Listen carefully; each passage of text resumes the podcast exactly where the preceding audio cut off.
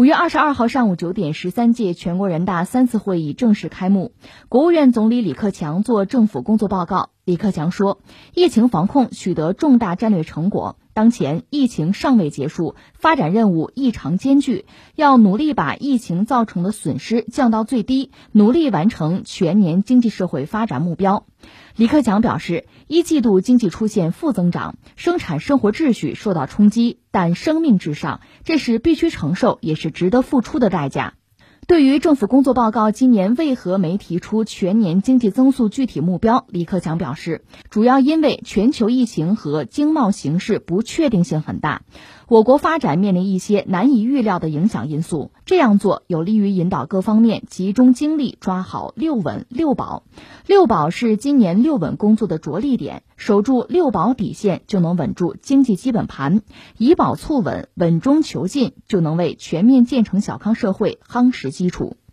两会终于开幕了，正好是推了两个月吧，而且有消息说北京还下了雨，当时天非常黑哈，很少见，所以有人马上就联想到，你看这个政协人大会开幕的时候都有这个默哀的仪式。为疫情之中逝去的同胞，还有那些献身的英雄啊，默哀。那这场雨是不是也有这个意思吧？让我们很感慨了。当然，我看也有媒体愿意这样讲，说这是风雨之中吧，一个大国要重新的启程。总之，两会开幕，这是我们非常关注的一次会了，也非常特别。那我们聊这个话题之前吧，正好我上网搜看了点别的东西啊，和两会没有直接的关系，先分享一下。一个说什么呢？这个。CCTV 一就央视报的扶贫的，说有一个村庄吧，在哪儿呢？在这个金沙江畔，西溪河峡谷，三面是山，一面是河。这个地方，你说险要吗？甚至可以叫凶险啊！这个地方就大凉山阿布洛哈村，一共这个村里二百多人，二百五十三人，几十户人家吧。说这是全中国最后一个没有通路的村子。那你想那个地方怎么修路啊？但是没有路也没有办法，但没有路你怎么脱贫呢？其实我们都知道，这种地方最好人搬出来，但人家不愿意搬啊，不愿意搬迁，那你就得修路了。如果没有路，那你说村里人要出来一趟，那就翻山越岭吧。当然马大概是可以走的啊，就整个出来一趟得四个小时。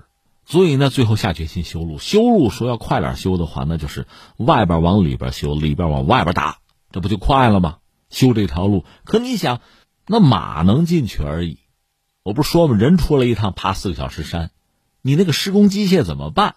说施工队有哥们就想说，咱弄直升飞机把这个机械调进来行不行？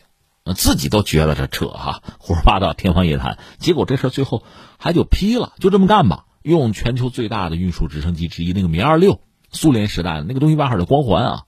你想，它名字就很牛。那种飞机，我记得在那个零八年汶川地震的时候，就曾经大显身手。我们现在不是跟俄罗斯要搞这个重型直升机吗？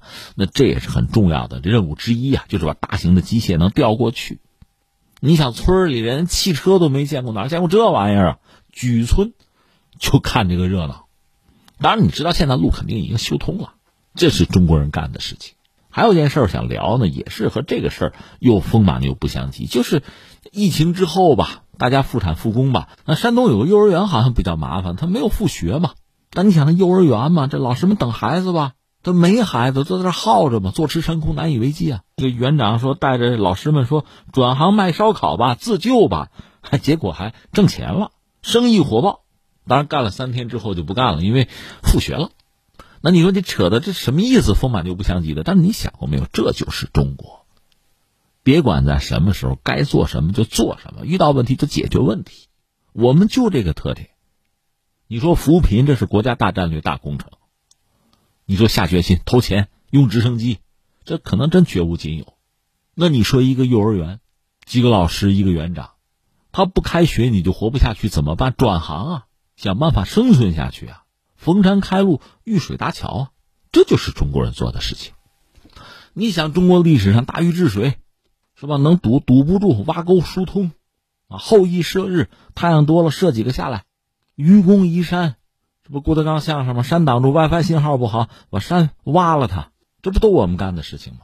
不坐以待毙，不怨天尤人，自己把自己的事情往好里做啊。这我还没说疫情呢，那个网红那张文宏，上海那大夫不就说中国老百姓、中国人民很硬核啊？没有我们，这疫情是控制不住的，就是老百姓啊。是啊，我们也没有烧那个五 G 信号塔，但是我们把疫情给控制住了。所以翻回来，咱们再说两会哈。你说这代表委员，我也没去开，我也不知道他们什么心情啊。你推测一下，一方面呢，确实也会觉得焦虑，也会觉得有压力，因为全球疫情没有解决，中国经济现在就面临巨大的考验。但是另一方面呢，你说完全心里没底也不至于。你抗疫战役怎么走过来的，心里边都是有数的。那翻回来，我们再说这次就是两会，特别是这个人大会。啊，政府工作报告传递出来这些信息吧，确实有很多值得我们关注。这个还真建议大家呢，各行各业其实都应该，就是我们这个社会所有的成员吧，中国的公民啊，真的都应该去看看这个东西。而且很多媒体很贴心，提供各种这个缩略版。不同规模、不同字数，哈，大家有空不妨去看看，包括解读什么的。因为我呢，就我们这个节目关注的，因为之前我就讲这次两会确实值得关注，有这么几个特点吧，就简单说一下，传递出来。一个是什么呢？我们这次没设目标，就是说 GDP 的目标这次没有设。当然，发改委的主任就何立峰，他有一个相对比较官方权威的解读吧。那简而言之，我给他概括一下，一个是什么呢？你指标总要有一个可比性。现在因为很多事情发生了变化，你指标没有可比性了。不管是我们中国经济自己的问题，还是全球市场，它变化很大，甚至很多东西有待观察吧。巨大的不确定性，这是一个。索性就不要纠结在具体的那个指标上，因为该做的事儿很明确。你看我们在之前就提过什么六稳啊、六保啊，该干什么咱们很清楚。你看扩大内需啊、稳就业啊、保民生啊。而且继续搞这个供给侧改革啊，高质量发展啊，打赢脱贫攻坚战啊，实现全面建成小康社会啊，这些目标都是既定的，这就往前推着走嘛。啊，我个人的理解，说到底还是那四个字吧：实事求是，不是纠结在一个数字指标上，还是把该做的事情做好，这是一个给人印象比较深刻吧。再一个就是，就是弹药吧。你看这个总理在政府工作报告里面提到的一些数据哈。